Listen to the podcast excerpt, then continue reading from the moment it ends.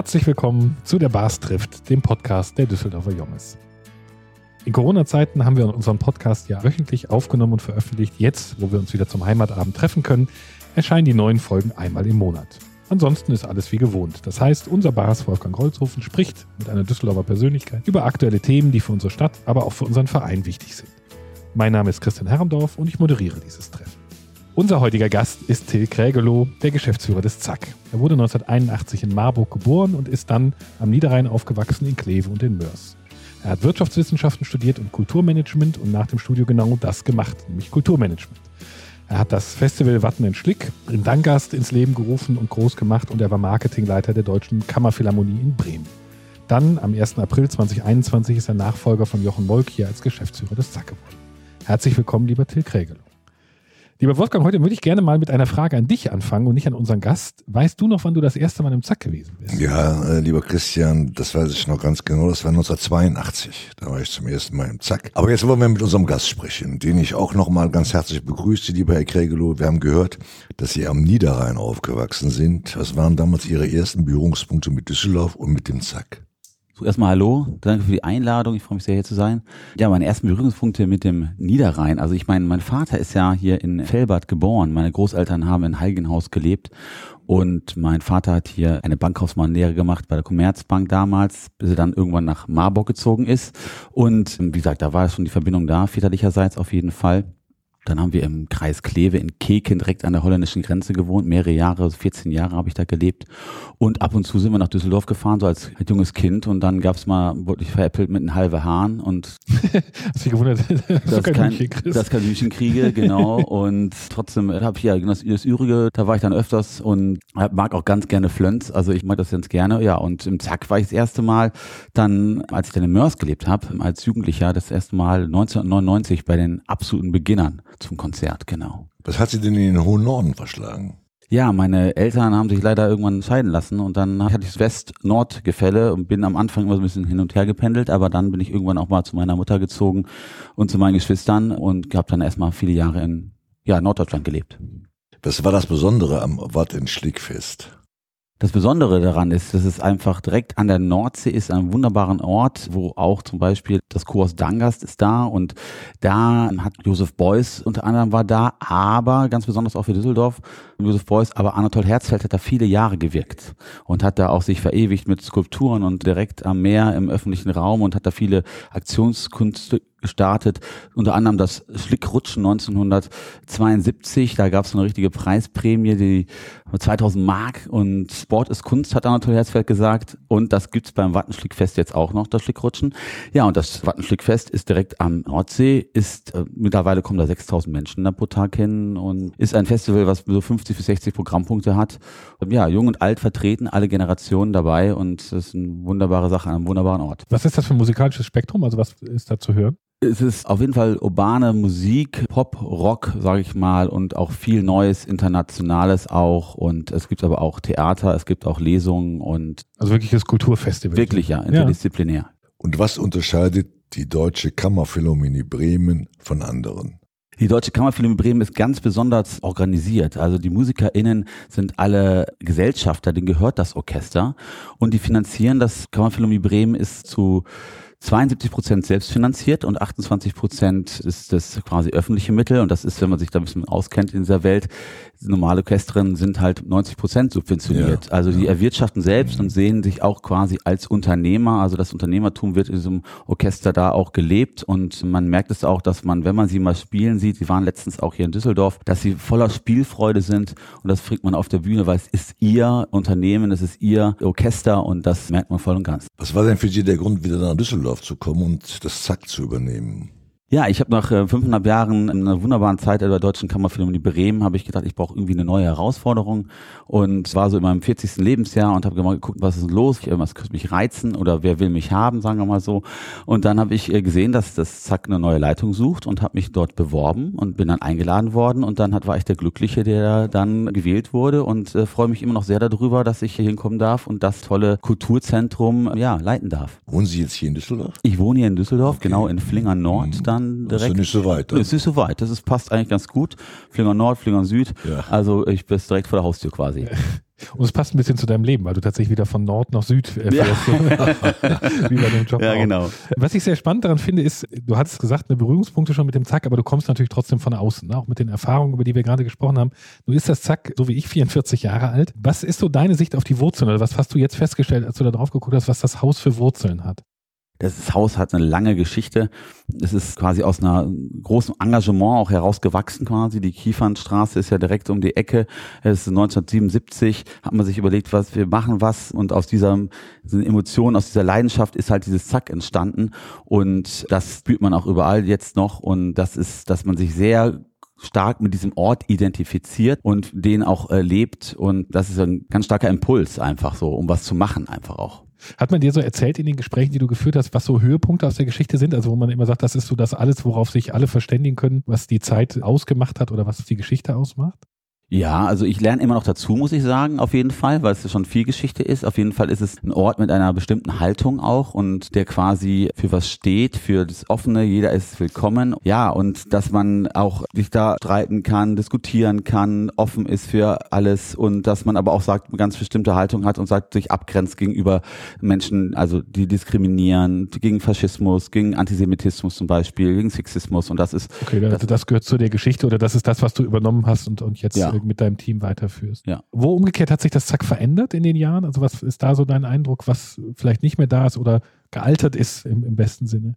Was hat sich geändert? Ich bin ja immer noch dann, ich, wie gesagt, das am Kennenlernen ja auch noch so, sagen wir mal, was ich einfach von außen, wenn ich von außen komme, natürlich sehen kann, ist, dass wir Gruppen, die sich da getroffen haben und einfach, oder es gab einfach so ein, früher gab es irgendwie auch einen Töpferraum oder irgendwie sowas und es war, jetzt ist es viel mehr auch Veranstaltungsort geworden ist. Ich meine, früher gab es auch viel mehr, noch mehr vielleicht Tanzveranstaltungen, soweit ich weiß.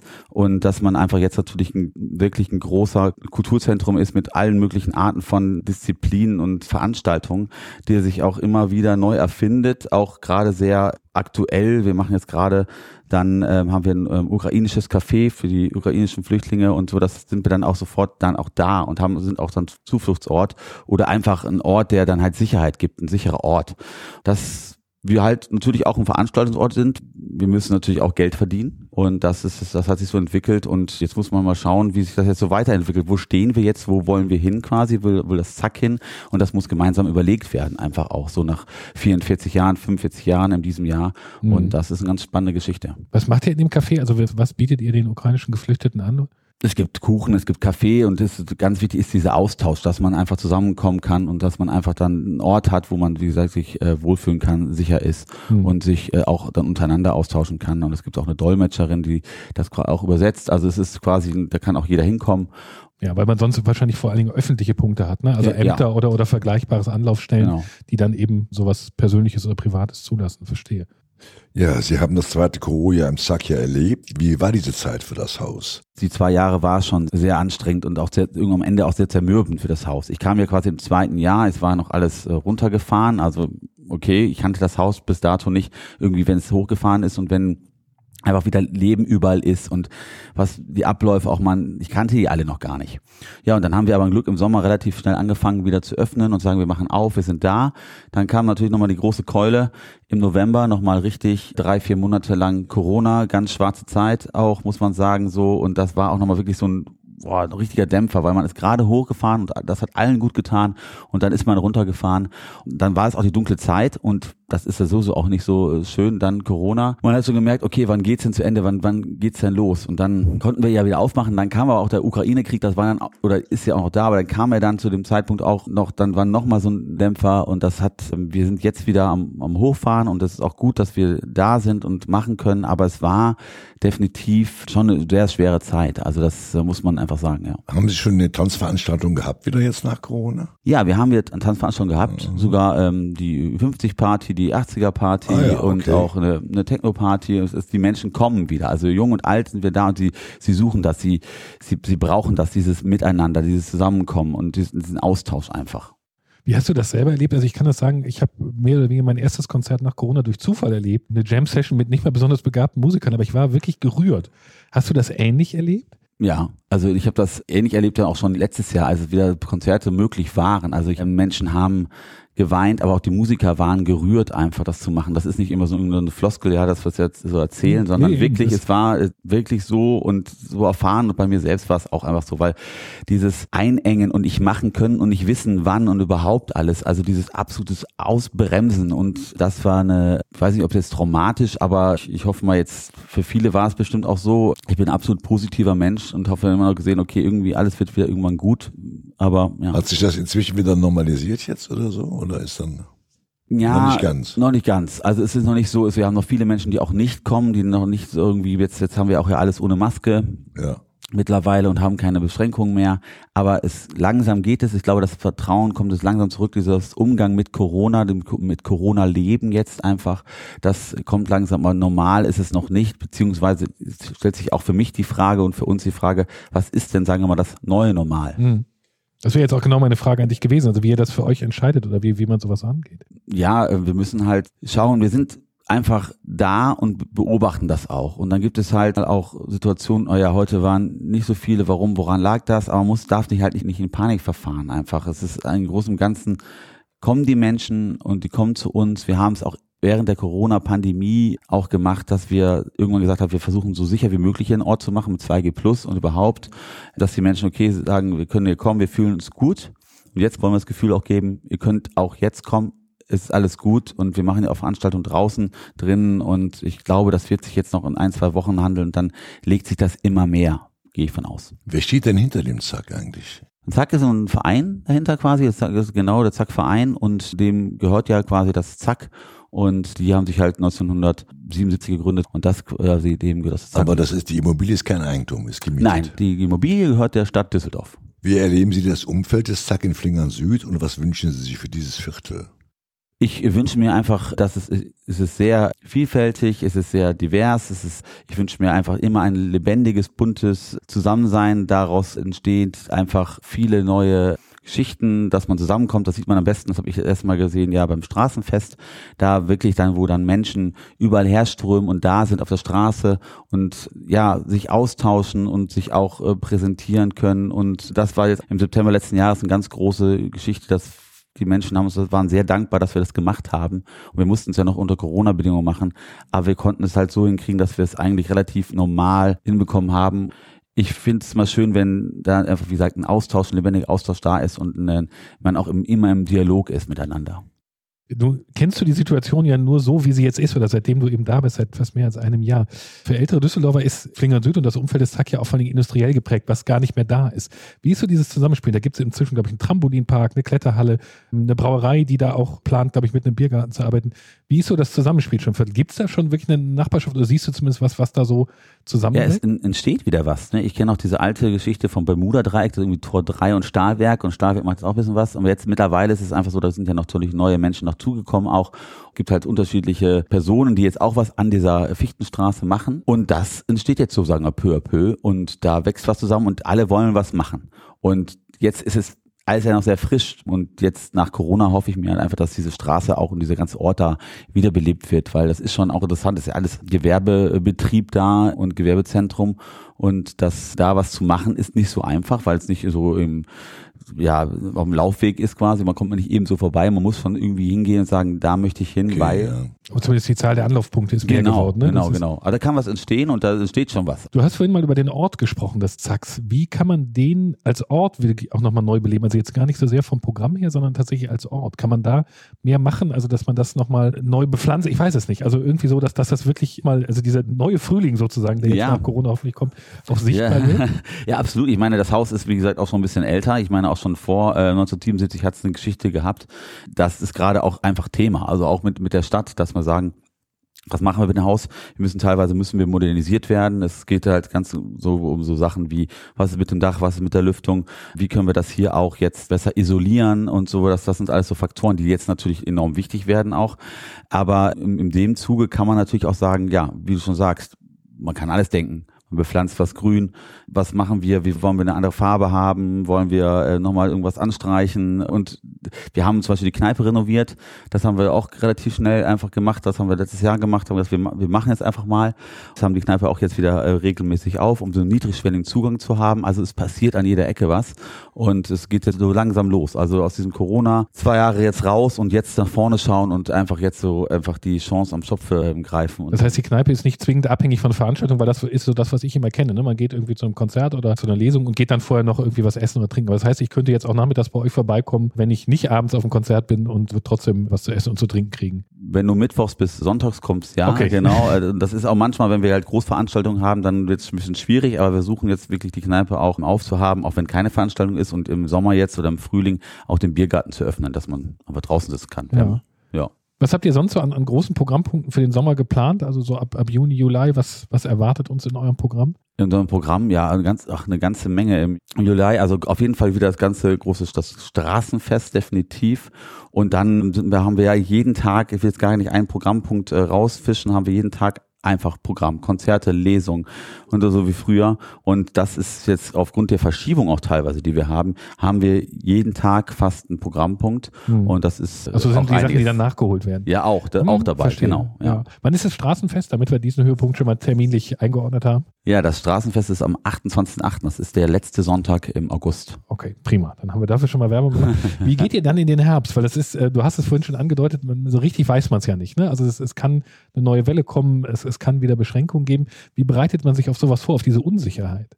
wir versuchen eigentlich jetzt gar nicht ganz so groß zu denken. Also das einfach wir sagen jetzt, wir leben jetzt in dem Moment und wir hoffen, dass wir einfach im Herbst, sagen wir, mit Corona leben, dass wir nicht jetzt nochmal in so ein überhaupt gar nicht Lockdown, das Wort will ich am liebsten gar nicht im Mund nehmen oder dass wir irgendwelche Einschränkungen haben. Man redet, man hört ja schon wieder, ja, im, im Herbst und im äh, Winter gibt's wieder Masken und sowas. Das wäre schon schlimm für uns, weil das würde schon auch wieder so ein kleiner Dämpfer sein. Ich hoffe einfach, dass wir damit leben können, dass wir das alles nicht brauchen. Das ist die Hoffnung, sagen wir mal so. Ne? Und wenn wir jetzt aber die ganze Zeit anfangen, wieder zu denken, was ist im Herbst, im Winter, dann würde man auch ein bisschen so die Kraft, die Emotionen so mitnehmen, die man jetzt gerade hat, weil man jetzt ist man so in Aufbruchstimmung und deshalb sind wir jetzt auf das Jetzt so fokussiert und hoffen einfach, dass wir im Sommer äh, beziehungsweise im Herbst, im Winter, sagen wir mal, ganz gut über die Zeit kommen. Ja, Es klingt so ein bisschen, als würde man jetzt die Kraft tanken, damit man, egal was im Herbst kommt, irgendwie wieder auch die Energie hat, um das wenn das so ist, werden wir es aus, durchzustehen. werden wir es ausschaffen, sagen wir mal so. Ja. Haben Sie Personal verloren? Wir haben auf jeden Fall im Gastronomiebereich, ja, wir mussten ja dann auch äh, 2020, da war ich noch nicht da, mussten wir auf Knall auf Fall ja auch schließen. Die Menschen mussten sich natürlich auch Jobs dann suchen, um ja ähm, auch ihr Geld zu verdienen. Wir haben aber versucht und auch seitdem ich da bin, dass wir alles so, was wir können, hochzufahren und auch jetzt über den Jahreswechsel haben wir versucht, dass wir die Gastro aufhalten und auflassen und dass wir einfach, dass wir zusammen das einfach durchstehen. Und das äh, sonst wäre es auch, glaube ich, schwierig gewesen, jetzt wieder hochzufahren, obwohl wir natürlich jetzt gerade in vielen Sachen, gerade in der Gastro, auch noch Personal einfach suchen. Ja, dann kommen wir zur Abschlussrunde, Wolfgang. Ja, die berühmte Abschlussrunde von Christian. Genau, die heißt schnelle Fragen, schnelle Antworten und funktioniert nach einem sehr einfachen Prinzip. Wir stellen dir eine Frage, geben dir zwei Antwortmöglichkeiten. Du kannst eine von beiden Antworten nehmen, beide Antworten nehmen oder dir eine neu ausdenken. In welcher deiner beiden Kindheitsstädte lohnt sich ein Besuch noch mehr? In Kleve oder in Mörs? In Kleve, Welcher Typ bist du eher? Eher der Typ Rock oder eher der Typ Hip-Hop? Hip-Hop, Eher Lesung oder eher Konzert? Konzert, Eher Halle oder eher Club im Zack? Halle. Was ist die schönste Stimmung bei euch? Ist es kurz vor einer Veranstaltung, bevor es losgeht oder kurz nachdem der letzte Gast gegangen ist? Kurz bevor es losgeht. Okay. Ja, liebe Hörerinnen und Hörer, damit sind wir am Ende unserer heutigen Folge angekommen. Ich danke ganz herzlich unserem Gast Till Kregelow, unserem Moderator Christian Hahndorf, unserem Produzenten Thorsten Runte vom Podcaststudio.nrw sowie den Ideengebern Ludolf Schulte und Vizebass Sebastian Juli, dem Interpreten des Junges-Liedes Mario Velvo und liebe Hörerinnen und Hörer, liebe Jungs, alle Folgen unseres Podcasts und mehr Infos zu unserem Verein findet ihr auf www.düsseldorferjunges.de und auf unserer Facebook-Seite und jetzt Mats ab, das Jungeslied. Nirgends ob die schöne Welt mich dat Leben so gefällt, als wo ich min Heimat fand, als ne Düsseldorfer Jung, als wo ich min Heimat fand, als ne Düsseldorfer Jung.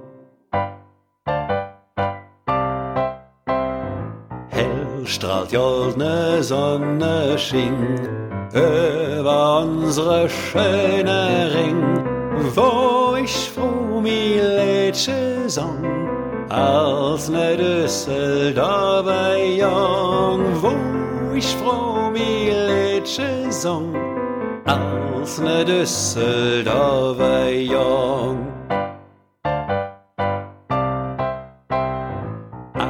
dat Liedje war so nett, wat min Mam gesungen het, wenn ich op ihr Schüss gesprang, als ne Düsseldorfer Jung, wenn ich op ihr Schüss gesprang.